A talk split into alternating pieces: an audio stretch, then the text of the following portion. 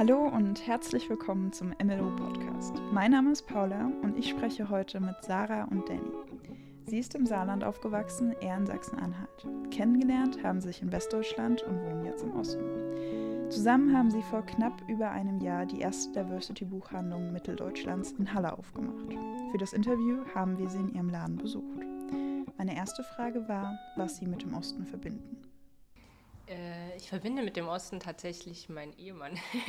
ich bin im Westen aufgewachsen und äh, bin quasi eingeheiratet in den Osten und äh, hat, bin im Saarland aufgewachsen, habe dort Danny äh, kennengelernt und ja, irgendwann dann mit meinem Ehemann hier nach Halle gezogen.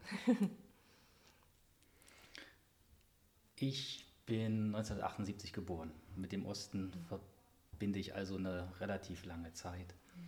Und ähm, für mich bedeutet der Osten Verdrängung auf ganz vielen Ebenen. Auf meiner persönlichen, individuellen Ebene, aber auch auf ähm, gesellschaftlicher Ebene ähm, habe ich in der Zeit, wo ich hier gelebt habe, ähm, insbesondere nach der Wende, in der Zeit, wo ich hier nicht gelebt habe, sondern nur zu Besuch äh, in die Heimat gekommen bin, nach Halle, ähm, immer wieder auch bei mir selbst erlebt, dass ich bestimmte Struggles, die hier einfach waren, ähm, in meinem eigenen Leben verdrängt habe, dass ich das sehr genossen habe, wie es nicht hier zu sein und da nicht mit das ähm, so zu äh, mich damit beschäftigen zu müssen. Ich habe das zwar verfolgt und das, das meine ich dann auch mit ähm, so struktureller, auf struktureller Ebene.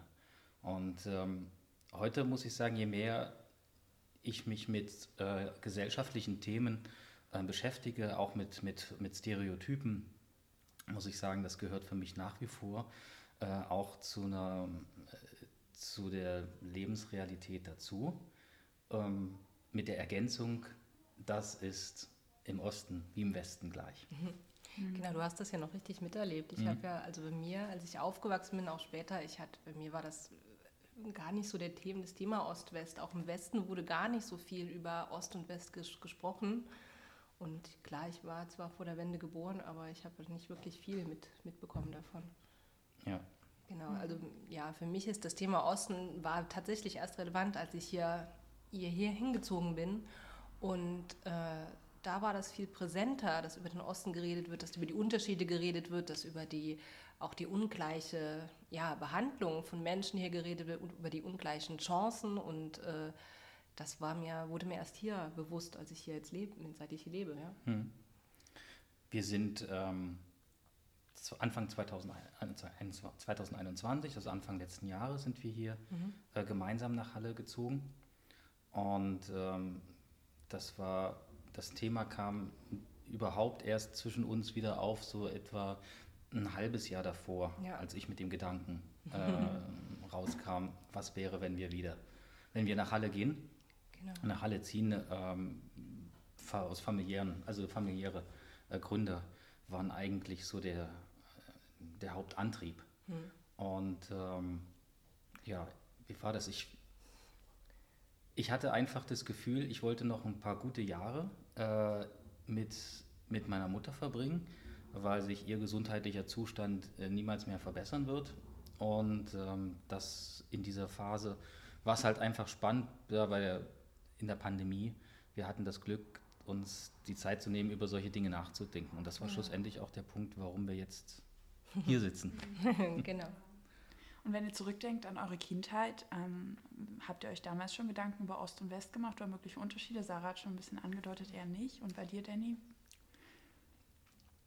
Das Thema äh, Ost-West äh, war in unserer Familie allgegenwärtig. Meine Mutter ist im, in Berlin-West geboren und ähm, wir sind, oder meine Familie mütterlicherseits ist nach Halle gekommen in, den, in der Zeit des, äh, vor, dem, vor dem Mauerbau.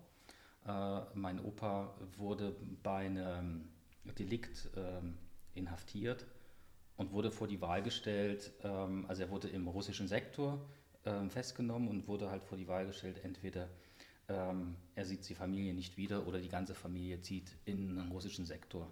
Und ja, das hat die Familie zerrissen und es gab immer wieder einen sehr, sehr sporadischen Kontakt zu dem Teil der Familie, der in Berlin-West äh, äh, dann weiter gelebt hat und äh, geblieben ist. Es gab ähm, eine Schwester meiner Mutter, die äh, einen erfolgreichen Fluchtversuch dann unternommen hat. Ähm, noch, das war aber noch weit vor Stacheldraht und, und, und fester Mauer, also in diesen, diesen Zeiten. Ähm, aber ist dann eben auch nicht, ist dann eben auch in Berlin-West äh, dann geblieben. Und meine Oma mütterlicherseits, die durfte jahrelang äh, nicht ausreisen zu Besuch, erst als sie in Rente war und quasi keinerlei Gefahr mehr darstellte. Also die Familie, es gab auch Stasi-Akten. Ähm, durfte sie dann ausreisen. Das war 1987 das erste Mal der Fall. Hm. Da hat sie ihre Schwester und, und die andere Familien und Verwandtschaft wiedergesehen. Und das hat natürlich auch einen starken Riss äh, da reingebracht, der nie wieder geheilt ist. Hm. hm. Ja. Genau, das alles habe ich ja gar nicht so, gar nicht so erlebt. Vor allem, wenn man im Saarland aufwächst, dann war eher diese Beziehung zu Frankreich und das, das das ganze Thema, aber so das Ost war eigentlich gar nicht. Hm. Ich glaube, das erste Mal, wo mir das so bewusst wurde, auch tatsächlich, dass auch meine, die ältere Generation, die Generation meiner Oma noch so einen Unterschied gemacht hat, war, als ich dich zum ersten Mal meiner Familie vorgestellt habe, meine Oma gesagt hat, oh, einer von Driem. Und ich so, was? Und das war dann so das erste Mal, wo ich dachte, oh, okay, da gibt es ja noch Menschen, die das immer noch in diesen Kategorien denken. Äh, aber ansonsten, ja, hatte mhm. ich nicht so viel Berührung damit. Mhm. Und wurde das bei dir in der Schule auch thematisiert oder in der Familie, deinen Eltern?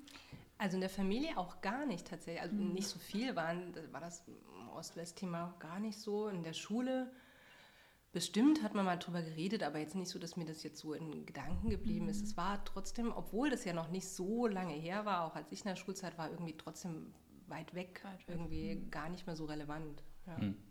Und vor allem ja, vor allem im Südwesten und zu der Zeit. Ja, du hast ja gerade schon gesagt, 2021 seid ihr dann hergekommen und ähm, da kommt dann jetzt auch gleich die nächste Frage zur Buchhandlung. Wie kamt ihr zu der Idee? Wie kam es zu dem Projekt?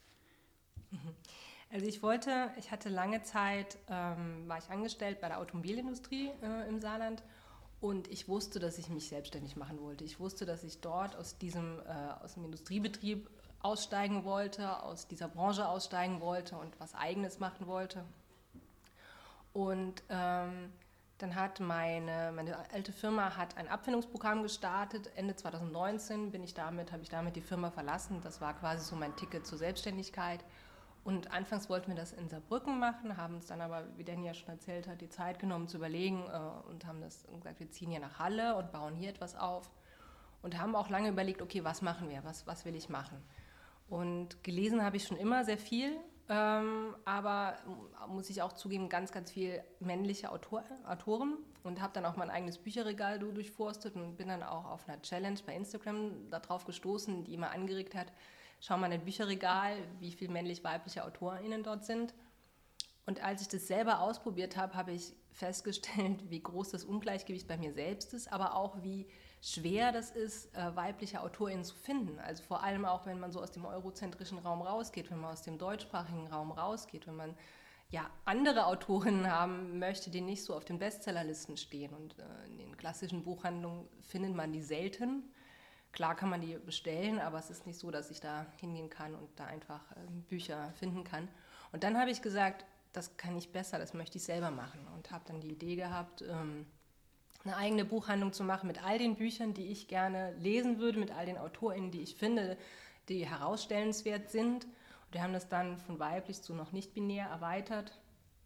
Und ähm, genau, und vor allem auch einen Schwerpunkt drauf gelegt, auch äh, queere Literatur hier mhm. permanent zu zeigen, auch äh, Bücher von BIPOC-Autorinnen hier permanent auf den Regalen zu zeigen, vor allem auch im Kinderbuchbereich die Bücher, die ich selber als äh, gerne gelesen habe. Ich bin auch Afrodeutsche und hatte auch die Kinderbücher wurde ich auch selber nie repräsentiert und äh, auch das war uns ein Anliegen, das hier zu zeigen und diese Bücher hier herauszustellen.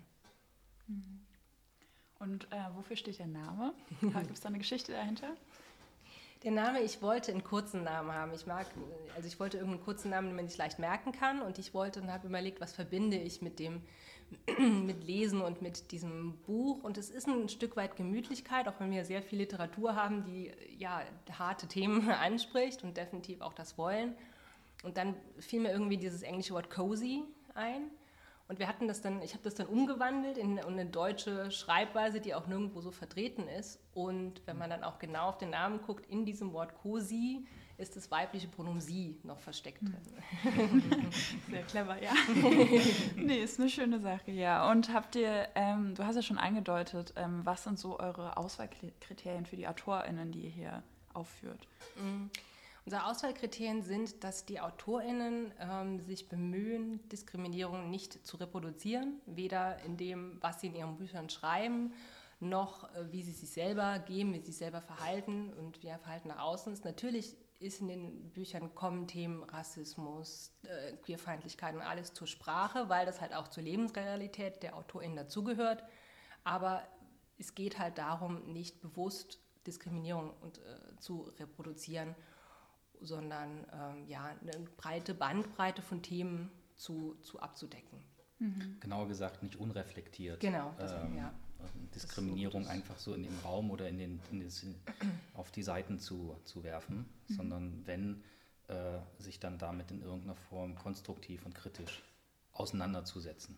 Mhm. Und ähm, es geht darum, Repräsentationen sichtbar zu machen genau. und unterschiedliche ähm, Perspektiven Mhm. Und am Beispiel von, von AutorInnen aus aller Welt lässt sich das hervorragend machen. Allein aus, den, aus der Konstellation von der Konstruktion Race, also weiß oder wie Sarah schon gesagt hat, People of Color mhm. oder indigene ähm, äh, Menschen, ähm, ist es, bekomme ich schon auf so, von so unterschiedlichen, von den verschiedenen Kontinenten, aus den verschiedenen äh, Ländern so unterschiedliche Lebens- und Gesellschaftsperspektiven in, eine, in ein Werk mhm. ähm, und bezüglich der eigenen äh, Positionierung äh, der Geschlechteridentität mhm.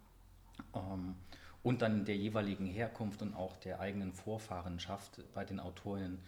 Das ist so mannigfaltig und das wird aber über den herkömmlichen Buchhandel äh, einfach missachtet mhm. und ähm, unterdrückt. Und ja, und dafür ist halt eben dieser Raum da. Es gibt hier keine, keine männlichen Autoren äh, auf den Regalen. Wir bestellen sie gerne ins Abholfach, aber hier ist es wichtig, wirklich den eigenen Horizont und diese mhm. Perspektiven mhm. einfach zu erweitern. Genau. Mhm. Und was würdet ihr für euch persönlich sagen, bedeutet Diversity für euch? Also der Begriff? Das, was du jetzt gerade schon ja. Diversity bedeutet sowas, die Unterschiedlichkeit der Lebensrealitäten, die existieren. Mhm. Und über das hinaus, was wir meistens sehen, was wir meistens im Mainstream gezeigt bekommen, äh, zu zeigen, wie viel mehr es noch gibt, wie viele Nuancen es da dazwischen gibt in Sachen Gender, in Sachen Herkunft, in Sachen Selbstrepräsentation, in Sachen Ausdruck oder Identität, dass es so viel ja, Schattierungen dazwischen gibt die äh, aber sonst eigentlich nicht gezeigt werden. Mhm. Das ist für mich Diversity. Mhm. Ja, für mich ist äh, Diversity ähm, ganz, ganz einfach gesagt, Vielfalt, äh, es ist die Vision, dass Vielfalt Mainstream wird. Und das hört nie auf, das ist ein fortwährender Prozess. Selbst wenn der Zustand erreicht ist, an dem, nur zum, als Beispiel, äh, die Buchbranche ähm, von sich selbst sagen kann, dass es da wahnsinnig viel Wege schon gegangen ist und einen Zustand erreicht hat, ähm, dann bleibt so viel in der zukünftigen Gesellschaft übrig und neue Dinge kommen hinzu und verändern sich ähm, auf so vielen Ebenen, so viele Diskriminierungsformen, die daraufhin wirken, Menschen eben ihrer Entfalt, in ihrer Entfaltung, in ihrer individuellen Entfaltung einzugrenzen. Und ähm, das ist, äh, das ist für mich die Vision hinter Diversity. Ja. Mhm. Mhm. Und das ist auch, was ihr mit diesem Buchladen versucht äh, ja, zu unterstützen, diese äh, Vision. Ähm. Genau, genau. Wir wollen, wir können Diversity nicht schaffen, aber wir können zeigen, dass sie schon existiert. Ja. und dass sie, ja, dass sie eigentlich schon da ist, sondern eigentlich nur nicht beachtet wird, nur nicht herausgestellt ja. wird. Hm, also ein Spotlight. Sozusagen, genau. Ja, verstehe. Und äh, Sarah, du hast gerade auch schon gesagt, du hast äh, schon immer viel gelesen. Mhm. Ähm, was wir uns gefragt haben, ob ihr alle Bücher vorher lest, die ihr dann am Ende ja auch verkauft. Das, das würde ich gerne. Ich glaube, dafür bräuchte mein Tag, ich weiß nicht wie viele Stunden mehr. Ähm, ich, es ist so eine Mischung. Also ich versuche immer, mir ein Bild über das Buch zu machen und nicht unreflektiert aufs Regal zu stellen. Und das, ähm, das bedeutet, entweder lese ich kurz quer drüber oder ich vertraue bestimmten Menschen, die das Buch gelesen haben, von denen ich weiß, okay, ich kann mit denen über das Buch reden und die erzählen mir, worum es geht und denen kann ich auch vertrauen, wenn sie mir sagen, da wird keine Diskriminierung reproduziert und das kannst du lesen. Oder ich lese mir verschiedene Rezensionen unterschiedlich vor und beschäftige mich mit den Hintergründen der AutorInnen. Also es ist so eine Mischung aus vielem. Und natürlich lese ich sehr, sehr viel selbst, was auf den Regalen steht, aber alles zu lesen, es wäre ein Traum, der leider ich weiß noch nicht, wie ich es schaffen soll. Dazu kommt auch viel zu viel, viel zu viele neue Bücher ja. immer wieder, immer, immer, wieder nach, ja. ja. Beziehungsweise werden halt dann durch die Arbeit, durch die Arbeit äh, einfach dann auch, auch entdeckt, weil das macht schon eine Menge Arbeit im Hintergrund.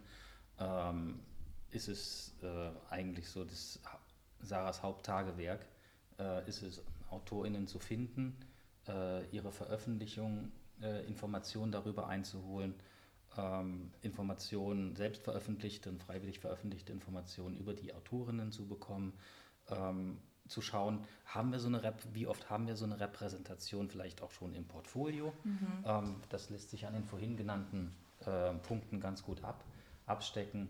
Und ist es, ist es eine, eine, eine Bereicherung, eine Ergänzung oder ist es einfach gut für eine Rotation, wenn ich jetzt zum Beispiel sage, ich, hab, ähm, ich möchte palästinensische äh, äh, Perspektiven in Büchern haben, dann kann ich das, habe ich das schon im, im, in der Lyrik oder habe ich das nur in Erzählung.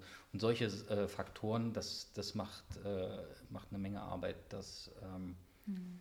strukturiert äh, anzugehen. Mhm. Ja, das kann ich mir vorstellen. Ihr seid ja auch sehr aktiv auf Instagram und überall und das ist sicherlich auch noch viel Arbeit. Und ihr habt ja jetzt auch einen Podcast und da wollte ich auch fragen, wie, ähm, ja, warum und was ihr da besprecht.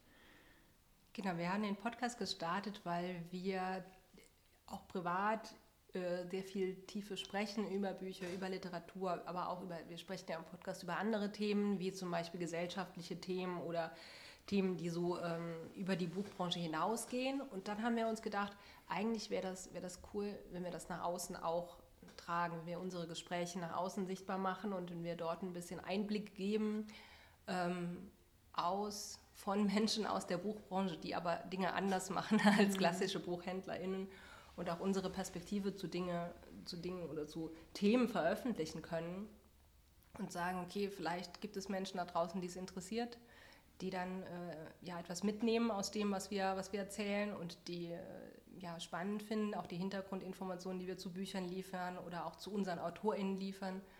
Und so ist es eigentlich entstanden, oder? Genau. Es das, was wir versuchen hier mit, äh, auf den, mit, mit Literatur zu schaffen, nämlich äh, Vielfalt sichtbarer zu machen. Genau, das, genau dasselbe wollen wir aber auch gleichzeitig mit dem Podcast anderen AkteurInnen, äh, insbesondere aus der, aus der Stadt Halle und aus der Region geben. Und das Podcast einfach ein cooles Format, wo wir sagen können, oh, wir haben jetzt davon gehört, da gibt es die und die Initiative, das und das äh, ähm, Programm. Ähm, die, die Veranstaltung, das finden wir cool. Ähm, ähm, da sollten wir mal featuren, da sollten wir mal ein Shoutout machen zum Beispiel. Zu, mhm. äh, deswegen ist auch eine Kategorie Shoutout. Da machen wir halt, mhm. halt das. Mhm. Eine Kategorie ist über den Bücherrand, das ist das, was Sarah gerade gesagt hat, ja. die gesellschaftlichen Themen. Und eine Kategorie äh, Point of View, da beschäftigen wir uns insbesondere mit der Buchbranche und äh, klopfen die Buchbranche auf ihre Entwicklung hinsichtlich des mhm. Abbaus von Diskriminierung und, äh, und Ungerechtigkeiten innerhalb der, der Branche ab. Und da ist genügend Stoff. Genau. Und ich ja. glaube, weil wir so den Blick von außen bieten, ist das auch für uns ganz spannend. Und dann haben wir auch nicht diesen, ja, wie nennt man das, wenn man so von innen, also diesen, ja. die Blindheit von innen, weil wir damit aufgewachsen sind, sondern wir haben einen frischen Blick von außen und machen Dinge anders und können Dinge anders hinterfragen in der Buchbranche, äh, die vielleicht so gewachsen sind, aber nicht mehr so sinnvoll sind, so mhm. wie sie jetzt, wie sie jetzt ja. stattfinden. Ja, ja, klingt auf jeden Fall hörenswert. Also ja, hört gerne mal rein. Podcast Soll nicht so schlecht sein. ja, cool. Und ähm, ihr meintet ja, also es waren ja primär, so wie ich es rausgehört habe, familiäre Gründe, nach Halle zurückzukommen. Mhm. Ähm, hattet ihr ja, oder habt ihr damit gerechnet, besondere Herausforderungsrahmen, dadurch, dass ihr den Buchladen oder das Geschäft jetzt hier in Halle aufmacht und nicht in, im Saarland oder halt in Westdeutschland? Na, ich hatte halt, klar, wenn du in Westdeutschland aufwächst, das eine Klischee ist halt eine Halle, die ganzen Nazis. das ist ein doofes Klischee, das irgendwie da mitschwingt, äh, dem ich aber nie so richtig aufgesessen bin, weil ich glaube das nicht und ich habe das auch nicht so erlebt. So. Aber das war halt, natürlich ist das ein, ein Punkt, wenn man einen solchen Buchladen aufmacht, der sehr kontrovers ist und auch sehr sich mit queeren Themen beschäftigt, sich mit BIPOC-Themen beschäftigt, ist natürlich das ein Gedanke, der einmal kommt zu sagen, okay, was passiert dann? Ähm, es ist nichts passiert in der Richtung. Also es ist das Thema Nazis ist ja deutschlandweit so. Es ist ja nur ein Vorurteil, dass das im Osten besonders dramatisch wäre und es ist ja überall das Gleiche. Also das war so ein Gedanke, den ich hatte tatsächlich, aber der sich nicht, nicht bewahrheitet hat. Ansonsten kannte ich nicht viel vom Osten, also ich wusste da auch nicht, für mich war Halle, ich kannte die Stadt Halle durch mehrere Besuche mit einer Familie und von daher habe ich mich gefreut, das hier zu machen, eine neue Stadt äh, zu entdecken und äh, ja.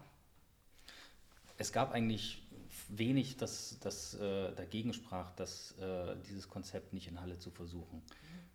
Halle ist der Gesellschaft nicht hinterher und nicht voraus in Bezug auf Gleichstellung, in Bezug auf ähm, dem Kampf gegen Diskriminierung. Und ähm, so ein Buchhandel gehört eigentlich in jede mittelgroße und große Stadt und könnte dort, hätte dort seine Berechtigung. Und demnach so auch in Halle. So von daher, ähm, die Box, da war da schon mal, äh, schon mal getickt. Ja. Ähm, und Halle ist ja auch eine Studentenstadt eigentlich und äh, viel, viel mehr Studenten als auch genau. Saarbrücken. Saarbrücken ist zwar auch eine Universitätsstadt, aber viel in kleinerem Rahmen. Da liegt der Campus halt in Saarbrücken außer, etwas außerhalb. Genau. Und, es sind auch weniger Studenten ja. dort. Und ja. in Halle ist es halt, ja. Und dort, wo Studenten sind, ist auch natürlich das, ja, Diversität immer ein Thema und die, die Entwicklung Queerness immer ein Thema und die ganzen, ja, das Ganze wird hier auch angestoßen und sehr viel getragen äh, durch, durch StudentInnen. Und äh, deshalb war das, glaube ich, ein guter Versuch, das hier in Halle zu machen. Außerdem war das, war das es, war einfach, es war einfach geil, wenn alle sagen, nein, das wird nicht funktionieren, zu sagen doch. Und, und das haben Leute gesagt. Also, ja, so viel. Also wir, ja. hatten, wir hatten nicht mal Unterstützung aus, aus, aus, äh, aus, der, aus, der, aus dem familiären Teil von Sarah. Also mhm. bis heute nicht. Das auch, brauchen wir nicht. Ja. Alles gut. Ähm, alles cool. Aber ähm, so viele, so viele Vorurteile. Also zum mhm. einen, was Sarah schon angesprochen hat, diese ähm, das, das Image von, genau. von, von, von, von, Halle. Ähm, ja. Und dann waren wir hier, wir waren natürlich immer mal zwischendurch auch hier, aber halt eher als familiäre Besucher ne, mhm. und nicht als der Vorstellung hier zu leben. Und dann kommen wir hierher und stellen fest, mh, hm, okay, also das Einzige, was von Halle unterscheidet, Halle entlastet so viele andere Städte, äh, darunter auch sehr, sehr viele in den, äh, im Westen, die, die Halle dankbar sind dafür, dass äh, Halle so oft äh, in den Medien verzerrt wird, weil ähm, dann werden die eigenen, das, das was ja. ich mit Verdrängung meinte, dann werden, müssen die eigenen Probleme Eben. nicht angegangen werden, muss, muss, müssen die, ähm, die eigenen Nazis in der eigenen Stadt. Damit muss man sich dann ja. nicht beschäftigen. Man muss nur einfach die Zeitung hinhalten und sagen, guck, hier ja, hast du gelesen, MZ-Bild ist ja Katastrophe. Stell dir vor, genau. das wäre bei uns so. Eigentlich ist es genauso. Also von daher, ja. ähm, das war schon mal, das war schon mal so, eine, so eine Erfahrung, zu sagen, okay, es ist Quatsch. Halle ist, heute, und heute antworte ich darauf oft, Halle ist ähm, sein Vorurteil und dessen Bestätigung und Halle ist genau das Gegenteil und dessen Bestätigung. Mhm. Es ist nur, es findet relativ viel davon in der Öffentlichkeit statt. Mhm, genau. ja, ähm, und das ähm, zeichnet die, äh, die Stadt auch aus, mhm. muss ich ganz ehrlich sagen. Das ist, da fühlt sich das auch cool an. Dann hat man natürlich gesagt, okay, also gibt es hier überhaupt äh, Menschen, die, die das Angebot annehmen wollen? Gibt ja, hm. ja das, das kann man nur herausfinden, indem wir es ausprobieren. Hm, genau. Und ähm, ja, da, da die, und da es ja so ist, dass die Branche, die Buchbranche mehrheitlich weiblich konsumiert wird und mehrheitlich, hochmehrheitlich männlich dominiert, ist es perfekt, um, ja. um da in dieses, äh, da reinzustechen. Hm. Ja. ja. Und ähm, gab es noch andere Herausforderungen, die ihr hattet, als ihr hierher gekommen seid? Also auch mit der Buchhandlung oder auch privat für Sarah, dich irgendwie hier einzuleben? Oder? Na, die große Herausforderung war halt, wir sind mitten in der Corona-Zeit hierher gekommen. Wir haben mitten ja. in der Corona-Zeit einen Einzelhandel eröffnet. Wir hatten das Glück, dass in Sachsen-Anhalt äh, Buchhandlungen zur Grundversorgung zählten. Wir also überhaupt öffnen durften. Das war unser ganz, ganz großes Glück. Aber trotzdem war das ja eine Herausforderung, das alles zu wuppen, ein Umzug, einen Neustart, eine Geschäftseröffnung mitten in Corona zu ganz, ganz schwierigen Zeiten. Aber ja, ich glaube, wir haben das ganz gut gemacht. ich glaube, das war die größte Herausforderung, der wir begegnet sind eigentlich beim Start. Ja, die größte war, die richtig, also die allergrößte mhm. war eigentlich äh, das Inventar und das Mobiliar äh, in der Zeit genau, heranzuschaffen. Das zählt, zählt aber ja auch dazu. Ne? Ja, ja. ja, ja. Weil ja. alles, alles dauerte länger und dauert es ja teilweise bis heute auch noch. Aber wenn, wenn so ein Veröffnungstag erstmal terminiert ist und mhm. äh, wir dann schwitzen, dass, dass die Regale rechtzeitig, rechtzeitig da sind, das war schon ja. äh, besonders. ja. Ja. Und wie waren so die Rückmeldungen bisher? Wie würdet ihr das einschätzen? Also würdet ihr sagen, dass ihr als Buchhandlung auch ähm, ja, was bewegt habt schon in Halle? Also ich habe ja rausgehört, dass das auch das Ziel ist. Also wie schätzt ihr das ein bisher? Ähm, wir hatten ganz, ganz viele positive Rückmeldungen schon vom Start weg. Äh, klar hatten wir auch viele, die gesagt haben, was für ein Quatsch und ist das Diskriminierung gegen Männer und was weiß ich was alles. Aber wir hatten richtig viel positive Rückmeldungen von Menschen, die gesagt haben, wie cool es ist und das braucht's und schön, dass das in Halle existiert und manche, die es gar nicht glauben konnten, boah, in Halle. Und ähm, auch sehr, sehr viel von vielen Menschen gleich von Beginn sehr, sehr viel Zuspruch, die uns auch heute noch begleiten und regelmäßig als Kundinnen zu uns kommen oder mit uns Gespräche führen. Und ähm, ja, mittlerweile ist äh, durch uns ja einiges schon entstanden. Es gibt mittlerweile einen Buchclub, der äh, sich gefunden hat ähm, durch Buchbloggerinnen, Bookstagrammerinnen, die hier mal zu einem wir hatten mal so ein Bookstagrammer-Treffen gemacht, um hallensische Bookstagrammer zu verbinden und sich gegenseitig kennenzulernen. Und das haben sie gemacht und daraus ist zum Beispiel dieser Buchclub entstanden, wo sie sich regelmäßig treffen. Dazu ist ein Buchbücher-Stammtisch entstanden. Es ist auch äh, ein Buch-Podcast mal entstanden. Den gibt es zwar jetzt gerade nicht mehr, aber das war auch so ein Projekt, das dadurch entstanden ist, durch zwei äh, ja, Buch, äh, Bookstagrammerinnen. Mhm. ist der Queersalon entstanden, den du auch schon angesprochen hast. Ähm, wo wir gesagt haben, okay, auch die queere Community braucht eigentlich einen sicheren Raum, wo sie sich treffen kann, ein Bar-Event hat, wo wir dann gesagt haben, okay, wir versuchen das mit zu unterstützen. Und ähm, ja, so viele, ja, wir haben Freundschaften, so viele Freundschaften getroffen, die von Menschen, die hier in die Buchhandlung gekommen sind und quasi als Kundinnen gekommen, als Freunde gegangen, so kitschig wie das klingt, aber es ist wirklich so. Und wir führen so viele Gespräche und ich finde auch, ich habe so viel für mich gelernt und mich weiterentwickelt und neue Sichtweisen bekommen zu äh, bestimmten Themen, von denen ich vorher dachte, ich wüsste Bescheid. Und dann äh, wusste, okay, ich weiß gar nicht mal so viel drüber, aber äh, kann mich weiterentwickeln, kann dazulernen und kann meinen eigenen Horizont auch täglich neu erweitern. Hast du da vielleicht ein Beispiel, ähm, was man so naja, das Thema, zum Beispiel das Thema Queerness. Das Thema Queerness ist ja so, ähm, ich bin selber cis-hetero. Das heißt, ähm, für mich selber habe ich mich nicht so damit beschäftigt und wusste, dass es existiert, aber ich wusste nicht, in welcher Dimension es existiert, wie, welche Nuancen es gibt, welche, welche Kämpfe da Menschen tatsächlich ähm, austragen müssen, nur um sie selbst sein zu können und welche Struggles Menschen haben. Und das Ganze konnte ich halt nicht, nicht selber erfahren und habe das ähm, gesehen durch Gespräche mit Menschen, auch durch die Literatur, die ich jetzt le selber lese und ähm, durch, ja, durch all diese Begegnungen, wo ich da viel tiefer reingekommen bin und einen tieferen Einblick und, bekommen habe und sage, okay, ich bin noch längst nicht dass ich jetzt alles darüber weiß, aber es zeigt mir ein größeres Bild von diesem, von diesem Thema. Mhm. Also du würdest auch sagen, dass Literatur so eine Art ähm, Mittel sein kann, um eben das Bewusstsein für Diversity äh, zu erhöhen und Unbedingt. das Unbedingt. Ja. Also Literatur ist für mich das Mittel, um einen anderen Einblick in andere Lebensrealitäten zu, zu entdecken, mhm. zu bekommen. Und äh, ganz oft, was passiert ist, vor allem wenn wir Bücher von Frauen lesen, dass wir merken, okay, bestimmte Themen wiederholen sich auf der ganzen Welt. Also bestimmte Themen sind auf der ganzen Welt gleich, dass Frauen durch das Patriarchat unterdrückt werden, dass Frauen äh, mehr Care-Arbeit leisten müssen, dass Frauen bestimmte Struggles haben. Das ist genau gleich, habe ich das gleiche gelesen von einer palästinensischen Autorin, wie von einer US-amerikanischen, wie von einer französischen. Sie, diese Muster wiederholen sich.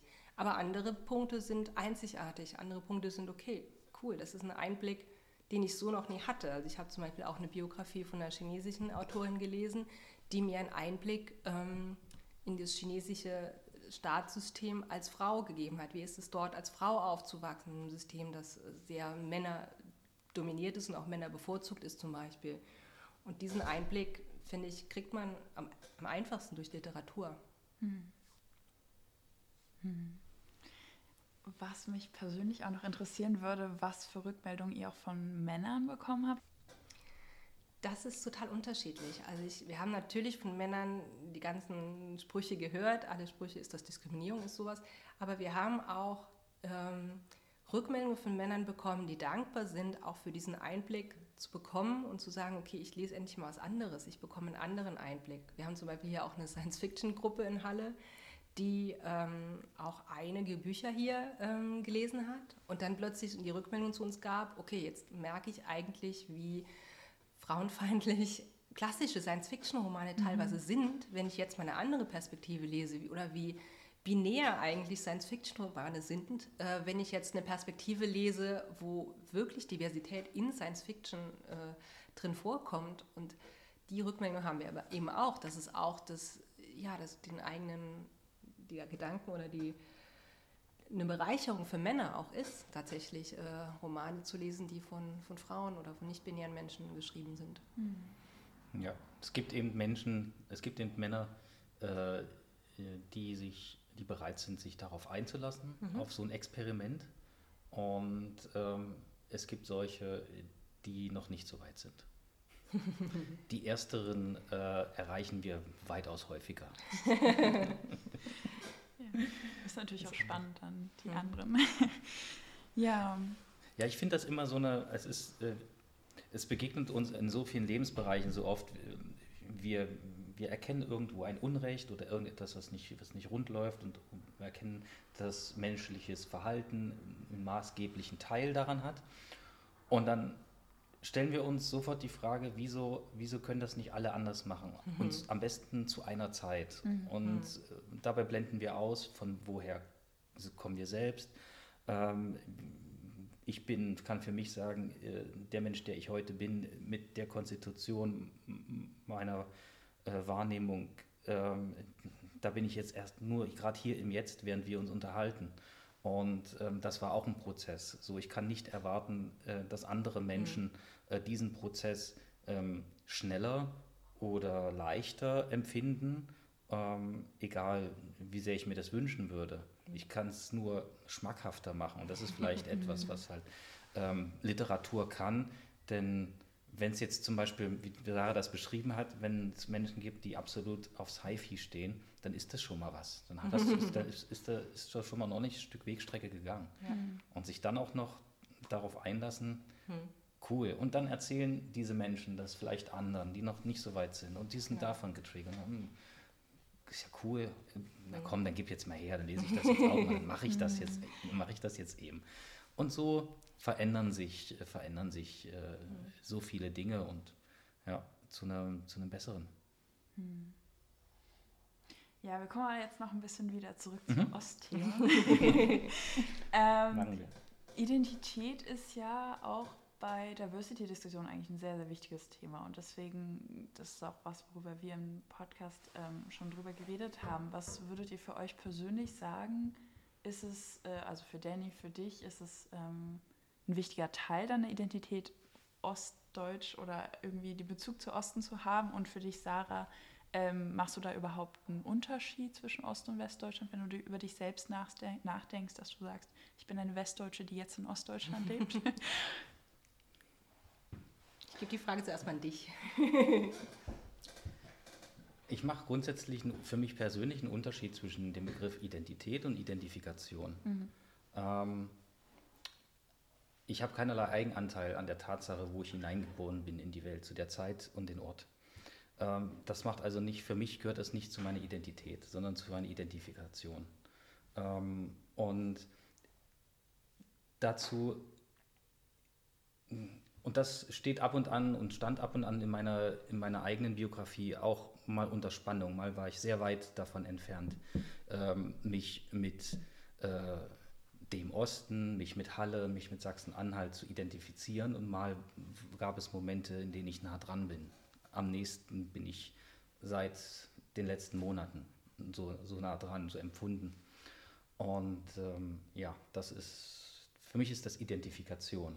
Und so, weil sich auch Orte und weil sich ähm, Räume wandeln können, glaube ich, ist das auch permanent in Bewegung. Ja, ich glaube, das trifft auch auf mich zu. Also ich werde immer so ein Stück Saarländerin bleiben, das geht nicht raus. Aber ich äh, bin, ja, ich würde mich mittlerweile auch als, nee, ich bin nicht Halländerin, Halunkin, ne? Halunkin bezeichnen.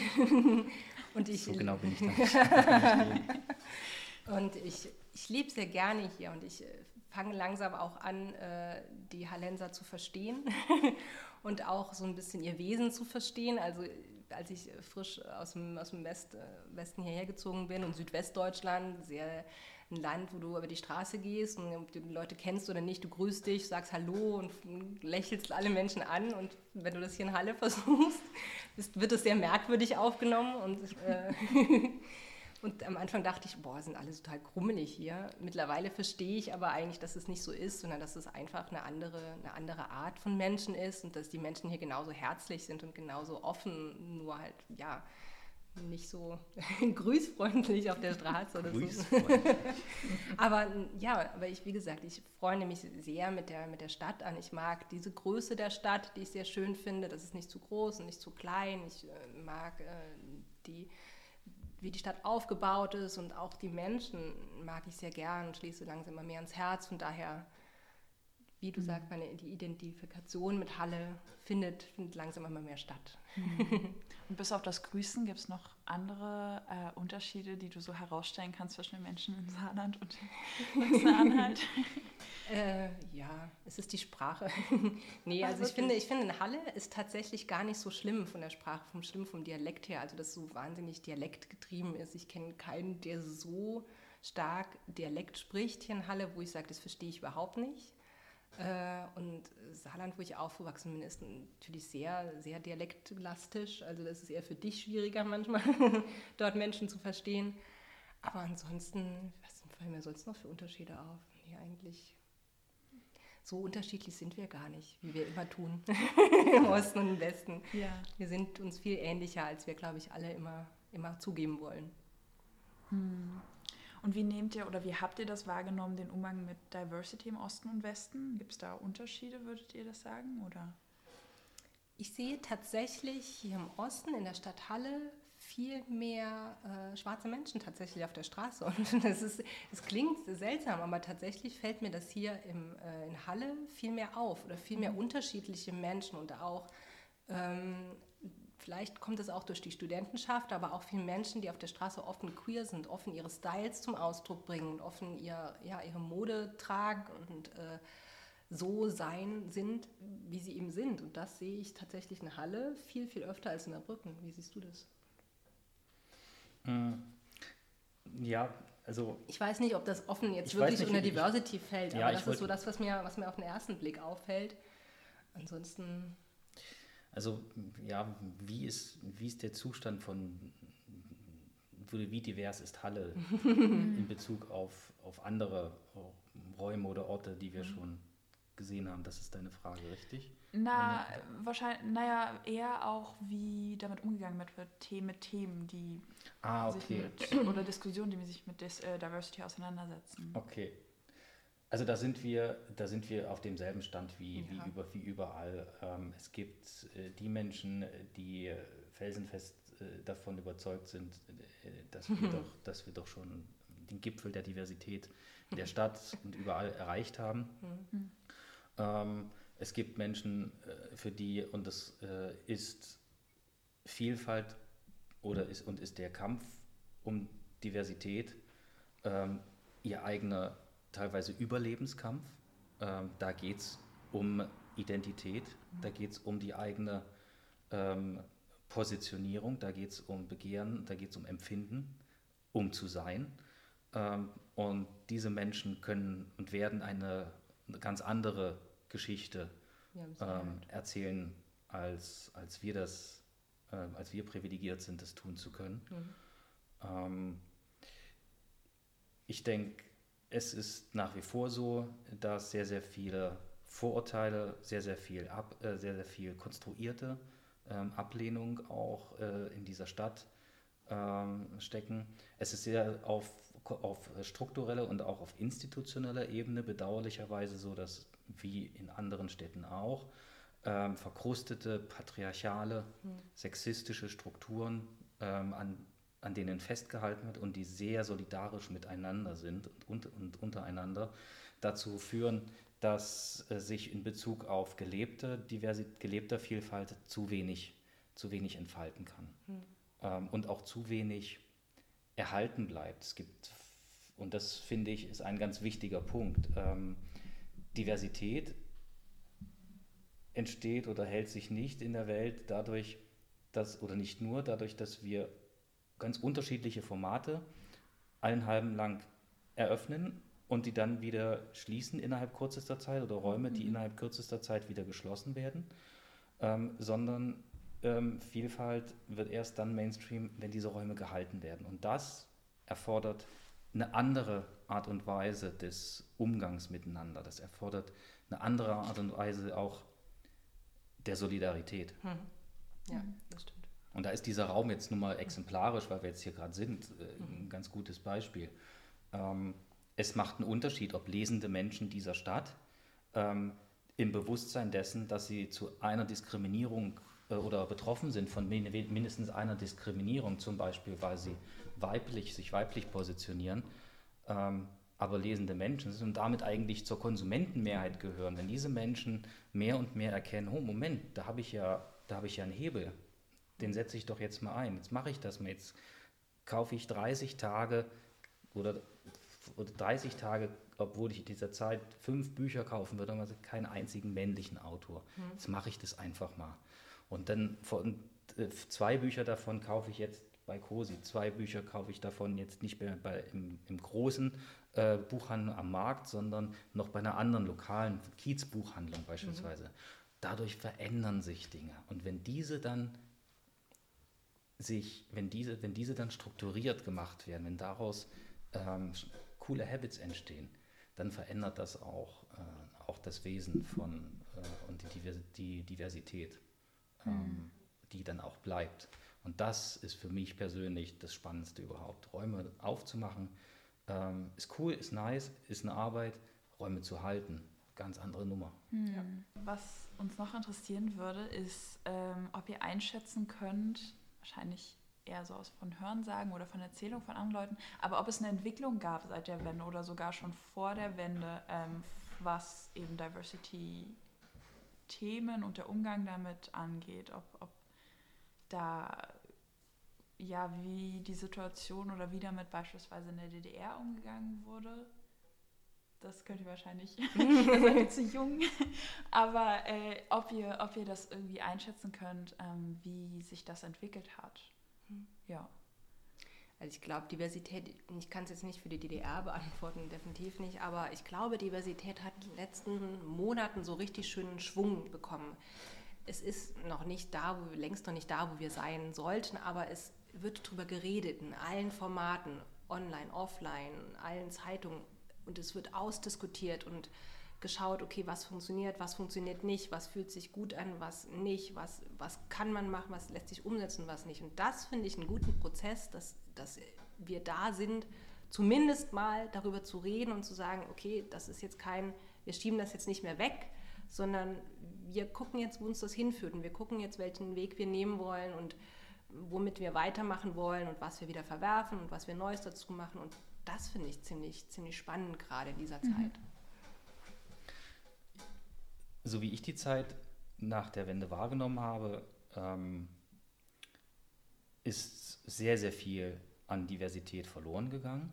Mhm. Es, es, gab eine Zeit, in der sehr, sehr viele Menschen nach ein und, den, nach den, ein und dieselben Wünsche hatten, ein und dieselbe, eine derselben Erfüllung nachgegangen sind. Und das will ich jetzt überhaupt nicht bewerten, ob das richtig oder falsch ist, sondern es geht nur um die Frage, was, hat, was waren die Folgen in Bezug auf Vielfalt? Und die waren die, dass Vielfalt ähm, sich verringert hat. Es immer mehr ähm, Monostrukturen in allen Teilen gesellschaftlichen Lebens ähm, haben sich entwickelt, immer mehr Standardisierung, immer mehr Normativität äh, und das war in einer Phase, die in den 90er Jahren möglicherweise ähm, auch der Tatsache geschuldet, dass die Art und Weise, wie,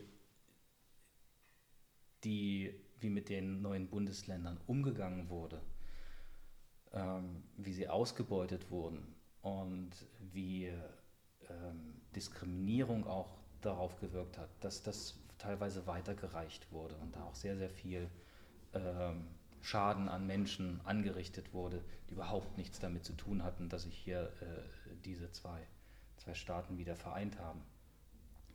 Ähm, und ja, wir sind ein großer, nicht wir, sondern ein großer Teil der Menschheit ist halt eben einen denselben Idealen, einen denselben Vorstellungen, derselben Zukunft nachgegangen und dann dadurch sterben die, dünnen die Ränder einfach aus. Mhm. Und das dreht sich jetzt einfach. Das mhm. dreht sich jetzt ähm, und die jungen, äh, die nächsten Generationen nehmen die Dinge nicht einfach mehr so hin mhm. und ähm, beschäftigen sich mehr und mehr mit ihren wirklich eigenen Fragen und auch mit ihren eigenen Wünschen, mit ihren Privilegien, mhm. ähm, aber eben auch mit den gesellschaftlichen Fehlentwicklungen und mit der Bedeutung von, von Vielfalt. Und Mhm. Das ist, glaube ich, etwas, was ähm, über Jahre erst kleiner verkümmert und jetzt halt wieder blüht. Mhm. Mhm. Habt ihr denn unter den Büchern, die es hier äh, gibt, äh, auch Bücher, die sich mit ja, der Situation oder dem Leben von BPOC oder auch queeren äh, Menschen in der DDR beschäftigen? Gibt es sowas? Mm, wir haben definitiv Bücher, die sich mit den Situationen von Frauen in okay. der DDR beschäftigen, das weiß ich auf jeden Fall. Ähm, wir haben Bücher von äh, BIPOC, die in der DDR teilweise aufgewachsen sind und auch so ihre Erfahrungen zum Beispiel mitbringen. Zum Beispiel äh, Tupoka Ogette ist ja auch in Leipzig geboren, ist ja auch so ein bisschen, ein bisschen damit aufgewachsen, ist später nach Berlin umgezogen, aber sie lässt das auch ab und zu so einfließen. Und äh, genau, du hast gerade ein, ein sehr gutes Buch genommen, das gerade neu erschienen ist. Genau, die, die DDR schien mir eine Verheißung, unter anderem von einer Autorin, ähm, die hier in Halle lebt. Und dieses Buch beschäftigt sich mit, äh, ähm, arbeitet insbesondere ähm, die Geschichten und die Erfahrungen von Migrantinnen in der DDR und in Ostdeutschland auf, mhm. vor und auch dann im Übergang äh, ähm, äh, zur, zur Wende. Und ich weiß es nicht. Was ich, was ich vermuten würde, ist, dass äh, unterstellt, dass es wie so oft ist, äh, dass zuallererst gesagt wird, ist dafür überhaupt ein Markt? Mhm. Egal, ne? und nicht, äh, ist es, bringt es Vielfalt oder macht es, macht es was sichtbar, ja. sondern ist da ein Markt. Gab es möglicherweise auch so, so, äh, so viele Jahre ähm, auch nicht ähm, das Material? Hm. Die, die Literatur, insbesondere aus der Perspektive von weiblichen Personen, noch weniger. Hm. Vielleicht braucht es auch erst eine Generation dazwischen, eine Generation, die in den 90ern und Anfang der 2000er so viel ökonomische, gesellschaftliche Struggle hatten als POC. Mhm. Denen fehlt, fehlten möglicherweise schon allein die Lebenszeit und die Energie, mhm. Bücher zu schreiben und, oder sich in irgendeiner Form literarisch zu veröffentlichen so viel kann zusammenkommen und wenn deren Kinder jetzt die Zugänge haben, ähm, kann daraus vielleicht aus den Geschichten, die, Wort, die, die Archive, die, die dadurch festgehalten werden, kommen vielleicht noch viel, viel mehr Bücher raus. Aber ja, wie Sarah schon gesagt hat, manchmal ist es auch einfach, stehen wir davor und halten ein Buch von einer POC äh, in, mit, mit Lebensperspektive aus, aus, aus Ostdeutschland einfach in den Händen. Mhm. Und diese Person heißt Duboka Ugette genau. und Oder ist eine verdammt wichtige Stimme. Genau. Oder Jackie Thomas, die auch in äh, Halle geboren ist und äh, das auch immer so einfließen lässt, ohne es genau zu thematisieren zum Beispiel. Genau. Ja. ja, cool. Da haben wir sogar noch Buchempfehlungen dabei. ähm, wie würdet ihr denn, äh, das klang jetzt auch schon ein bisschen an in der vorhergehenden Frage, aber wie würdet ihr denn die Wiedervereinigung bewerten aus heutiger Sicht? Puh. So ganz allgemein, aber auch für euch ganz persönlich. Ich finde das schwierig zu beantworten, weil ich theoretisch nur die, diesen Zustand kenne der Wiedervereinigung. Also ich weiß nicht, wie es vorher war und ich weiß vor allem nicht, wie es für Menschen im Osten vorher war. Ich höre manchmal, dass es vor allem für Frauen im Osten, die es manchmal berichten, dass es für sie teilweise schlimmer wurde. Also dass es ähm, in der DDR viel natürlicher war, als Frau im Osten zu arbeiten, als Frau im Osten äh, mehr Freiheiten zu haben. Sehe ich das richtig? Ja, es gab andere, andere, andere das, das, das, das, das Wertebild äh, von Frauen in, äh, für und in der Gesellschaft mhm. war mit Sicherheit nicht deckungsgleich dem in, in, genau. in Westdeutschland. Genau, also aber genug Luft da nach oben gab es da schon auch. Ja, gut, das weiß, das weiß ich nicht. Mhm. Aber wie gesagt, ich kenne nur das, das Bild der, der Wiedervereinigung. Von daher ist es schwer für mich vorzustellen, äh, ja, in Deutschland das getrennt ist und in Deutschland das anders ist. Ich, ich meine, du hast das mehr miterlebt, oder? Naja, sagen wir es mal so, auf privater Ebene äh, fand ich das eine gute Sache. War das ein, ein äh, ähm, äh, bis zum heute, bis hierhin schon mal ein Glücksfall? ähm, ich will kein, ich will nicht, ich will kein Gelehrter sein. Mhm. Ich glaube allerdings, dass das Wort Wiedervereinigung nicht zutreffend ist. Mhm. Ähm, und andere können die Details dafür viel besser erklären als ich. Ähm, ich weiß nur, dass mir in der, in, der, in der Literatur zu dem Umgang mit anderen, insbesondere im, im, im, zu Kolonialzeiten, mhm. mir ähnliche Muster da wieder vor, äh, vors Auge gekommen sind, die dort schon mal praktiziert wurden im Umgang mit, mit Menschen, im Umgang mit, äh, mit der Aneignung von Besitz und mit der Akkumulation von, mhm. äh, von Ressourcen, auch von Arbeitskraft und mit der Ausbeutung von Arbeitskraft. Ähm, ich denke, dass wir aufgrund dessen, dass es keine Sprachbarriere gab, aufgrund dessen, dass es äh, geschichtliche Verbindungen gab, vielleicht leichter hatten, das zu überwinden ähm, und daraus jetzt dann mehr und mehr etwas Positives zu machen und diesen Teil ähm, immer mitzunehmen und auch immer mitzudenken, im Kopf zu haben. Aber eine Vereinigung äh, war es nicht. Ähm, es war eine ganz besondere gesellschaftliche Anstrengung. Was cool ist, dass kein einziger Schuss fiel zu dieser Zeit. Also das mhm. ist, glaube ich, eines der größten, größten ähm, Erfolge oder Nebenprodukte von diesem Vorgang. Mhm. Ja, und wie seht ihr heute das Ost-West-Verhältnis? Entspannt. Ja, wirklich. Also wirklich, ich glaube, es ist tatsächlich entspannt und ich glaube, es tut uns allen gut, auch äh, ja, uns damit ein bisschen zu beschäftigen und zum, wie ich schon sagte, zu merken, dass wir gar nicht so, dass wir uns sehr ähnlich sind. Also dass mhm. wir zwar äh, immer behaupten, Ostdeutsche sind so und Westdeutsche sind so, aber eigentlich sind wir, sind wir uns näher, als wir denken und wir haben die gleichen Probleme. Manche, an manchen Orten ein bisschen tiefer, an manchen Orten strukturelle Probleme ein bisschen anders, aber ja, wir wollen eigentlich alle das Gleiche. Wir sind uns sehr ähnlich. Wir haben die gleichen Herausforderungen vor uns. Und äh, ich glaube, ja, es ist entspannt und es ist, es ist es wert, uns gegenseitig auch noch näher kennenzulernen und diese vermeintliche Barriere, die in manchen mhm. Köpfen mhm. existiert, aufzuheben über den, den Osten und den Westen. Ja, wir können uns das erlauben und mutiger zu sein, äh, ein bisschen ehrlicher im Umgang miteinander zu, mhm. miteinander zu sein. Ich habe ähm, viele Jahre in verschiedenen Orten in, äh, in Westdeutschland gelebt, Niedersachsen, Nordrhein-Westfalen und dann auch im Saarland.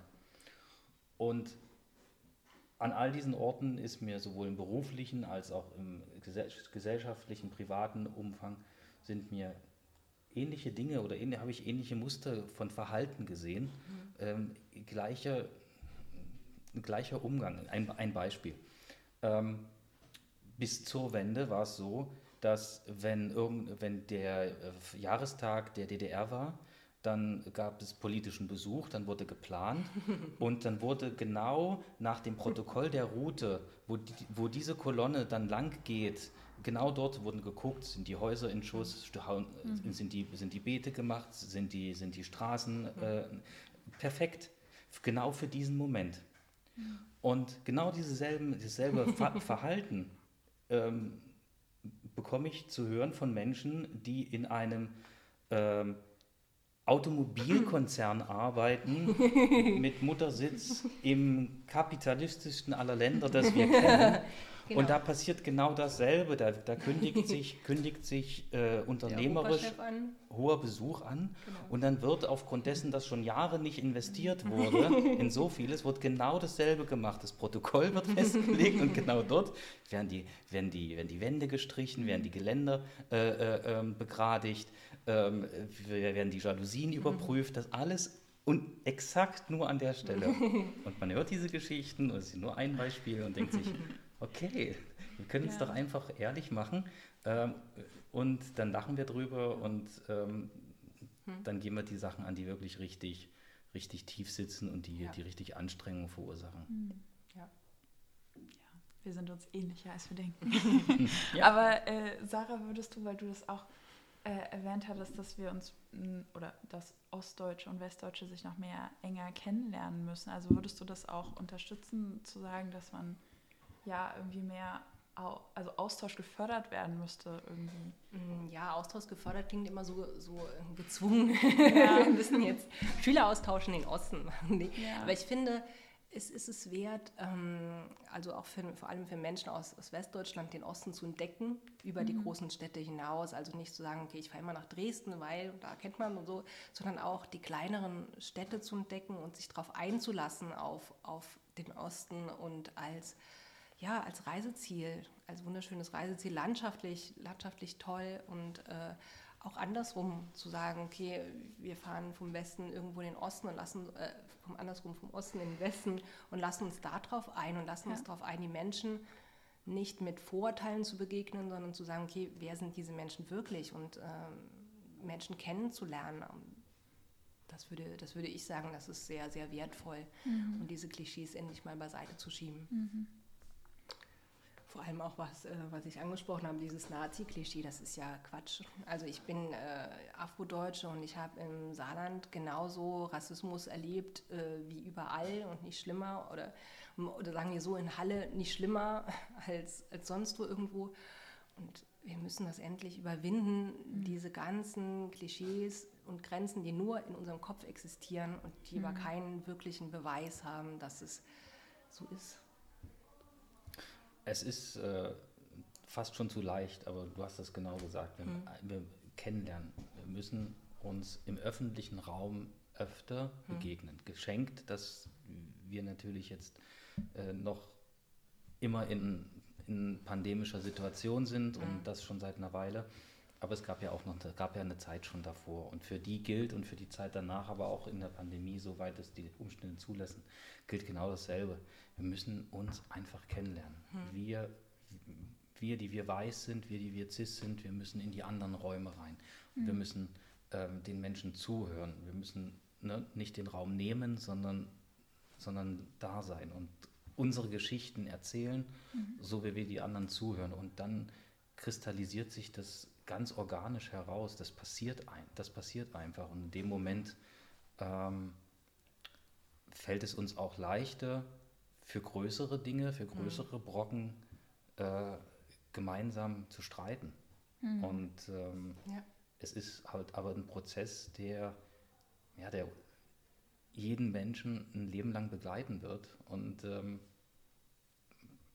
bedauerlicherweise ist es, passiert es noch zu häufig, ähm, dass Menschen ähm, sich diesen Dingen verweigern oder mhm. diesen Dingen entsagen, mhm. was, was sie können, aber was halt eben zu anderen Ergebnissen führt. Mhm. mhm. Ja, dann äh, kommen wir jetzt auch schon zu den letzten Fragen. Was mhm. würdet ihr dann sagen? Wie schaut ihr in die Zukunft, sowohl was äh, ja, der Umgang oder die Perspektive auf Diversity angeht, als auch eure Buchhandlung? Na, ich schaue sehr hoffnungsvoll in die Zukunft. Ich äh, glaube, wir haben etwas angestoßen, also in Bezug auf Diversity gesellschaftlich, was hoffentlich sich nicht mehr aufhalten lässt. Also, dass wir nicht mehr zu dem Punkt zurückkommen, wo wir sagen, okay, das ist kein Thema mehr, sondern dass wir das angestoßen haben und dass wir dabei bleiben und dieses Thema weiter, weiter fortführen. Und genauso die Buchhandlung. Ich hoffe auch, dass wir hier weiter existieren und uns auch weiterentwickeln können, zu sagen, okay, was können wir hier noch für Projekte entwickeln, was können wir noch, mit wem können wir noch zusammenarbeiten über die Buchhandlung hinaus, was können wir noch, äh, welche Räume können wir noch schaffen, welche Themen können wir noch, äh, noch bespielen oder welche Menschen können wir noch sichtbar machen über AutorInnen hinaus. Und das wäre, das finde ich total toll, wenn wir, das, wenn wir das schaffen, wenn wir diese Entwicklung weiterführen und zu gucken, was alles noch entstehen kann. Ich finde, die Zukunft macht mir keine Angst mehr. Mhm. Ähm, das, es gab eine Zeit, da war das so. Ähm, mittlerweile ist das, mittlerweile ist das nicht, äh, nicht mehr so. Ich denke, ähm, in Bezug auf Vielfalt, wir sind als Spezies an so einem Punkt angekommen mit den klimatischen Verwerfungen auf, auf mhm. unsere Realität, ähm, dass wir gar nicht mehr umhin können. Und das Konzept der Verdrängung oder das Instrument der Verdrängung ist einfach neigt sich dem Ende. Es ist einfach irgendwann erschöpft in sehr naher Zukunft. Und ich kann mir keine Welt vorstellen, in der acht oder neun oder wie viele Milliarden Menschen auch immer aufwachen und einander für, den Klima, für die klimatische Stabilität kämpfen und sich engagieren und trotzdem weiter diskriminieren und trotzdem weiter ähm, Vielfalt unterdrücken. Das, das geht für mich nicht einander. Wenn wir das eine angehen, gehen wir die anderen Dinge mit an, ob wir das wollen mhm. oder nicht. Und ähm, da, bin ich recht, da bin ich recht zuversichtlich. Das wird, das wird cool. Auf jeden Fall. Was die, Buch, was die Buchhandlung betrifft, ähm, ich bin nicht mehr so, dass ich sage, Räume können nicht, Räume, Räume dürfen nicht und kommerzielle Räume dürfen nicht sterben. Die müssen, mhm. nein, das kann sein. Es kann sein, dass dieser Raum vielleicht irgendwann in der Zukunft organisch ähm, seine Erfüllung gefunden hat und mhm. seinen Dienst getan. Und dann gehen wir einfach weiter und machen andere Sachen. Mhm. Ähm, und sollte es aus wirtschaftlichen Gründen früher passieren, ja, dann machen wir das auch anders weiter. Mhm, also das hält uns davon jetzt nicht ab, ähm, dass, das, dass dann der Anteil der von Wehmut größer ist, ist klar, aber ähm, das wirft uns jetzt nicht mehr zurück. Mhm. Mhm. Ähm, ja, gibt es denn noch irgendwas, was ich jetzt noch gar nicht angesprochen habe oder euch gar nicht gefragt habe, was ihr unbedingt, unbedingt gern noch ähm, ja, einfließen lassen wollt in dieses Thema, die Themen, die wir besprochen haben? Was mir aufgefallen ist, mhm. dass der Claim Diversity für dich in dem Interview eine relativ große Bedeutung hat. Was mhm. verbindest denn, was bedeutet das dann für dich? Weil es ist eher, es ist nicht ungewöhnlich, aber ich erkenne da so ein Muster, dass, ja. dass, dass Begrifflichkeiten relativ arg strapaziert werden. Ähm, was bedeutet das für dich? Also, dass ich so darauf bestehe, Begrifflichkeiten zu klären, liegt vielleicht auch daran, dass ich Philosophie studiert habe. das ist relativ wichtig für mich. Äh, mhm. ja, für mich persönlich. Ich glaube, ich kann also ja, ich fühle mich jetzt natürlich auch auf das Spot hier umgedreht, dass ich die Frage bekomme, aber ähm, Ich würde mit viel mitgehen, was ihr auch gesagt habt. Und ich glaube aber, dass es auch für mich noch so ein Prozess ist, äh, zu definieren, was Diversity ist, ehrlich gesagt. Also äh, ich denke, genauso wie Sarah, ähm, glaube ich, dass ich ganz viel, ähm, ich äh, viel noch ignorant gegenüber bin, was ich gar nicht weiß sozusagen. Und deswegen denke ich, dass es, äh, dass ich da versuche, offen zu bleiben und ähm, äh, ja, dass ich das gar nicht abschließend jetzt sagen kann, was mhm. genau es für mich heißt. Ich glaube, es ist für mich ein Prozess, so, ja.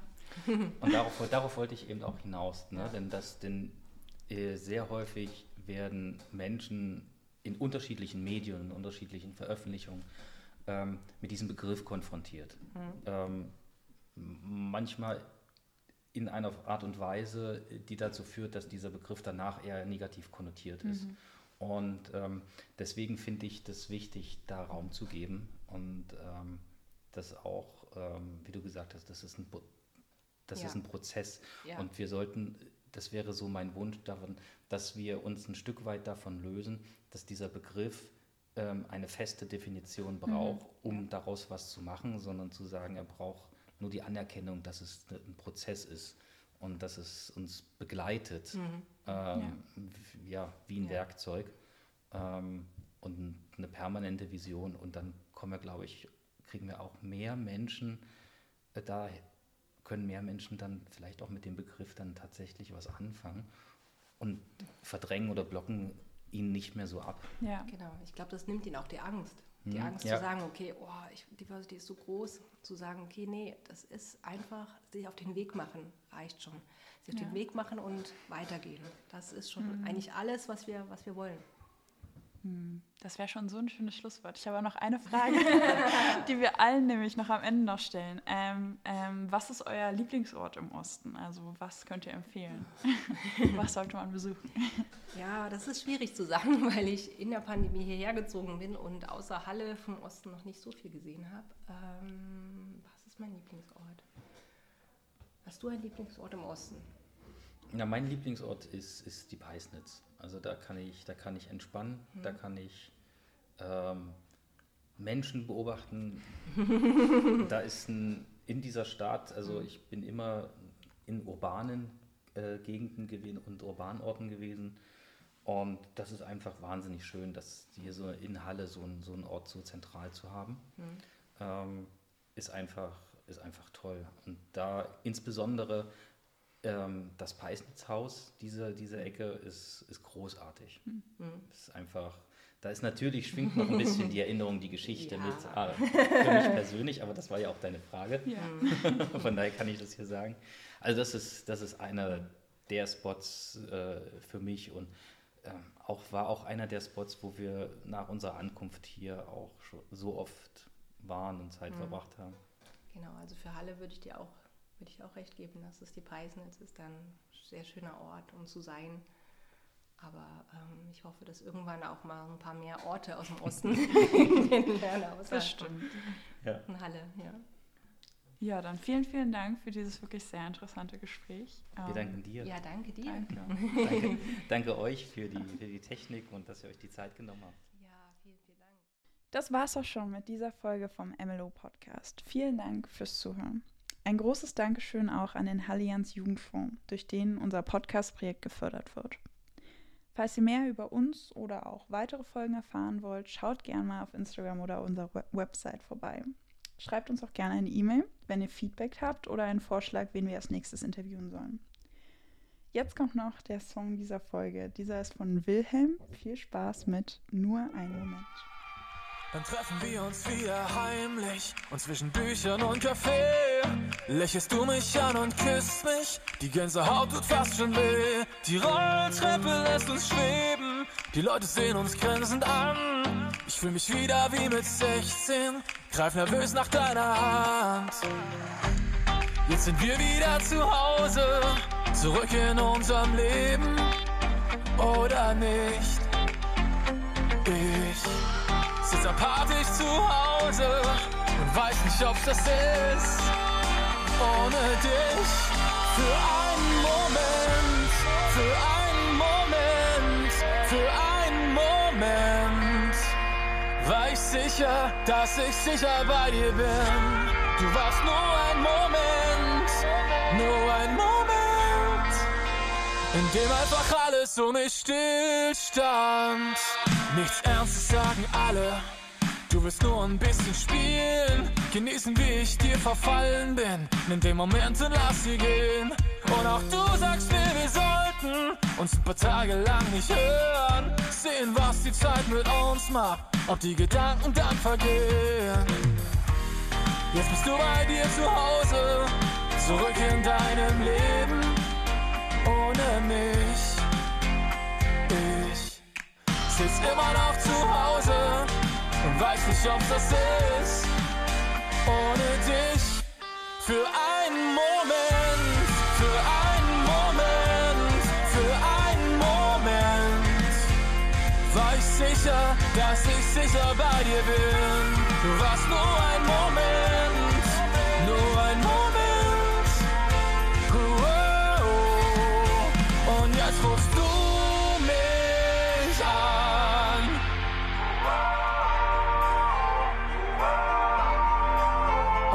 Und ich, lieg dich an.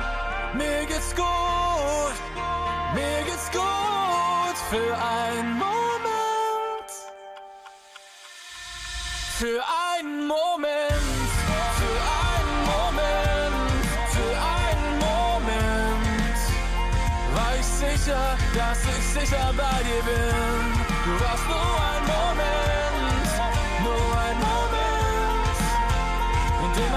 Alles um mich stillstand. Für einen Moment, für einen Moment, in dem einfach alles um mich stillstand.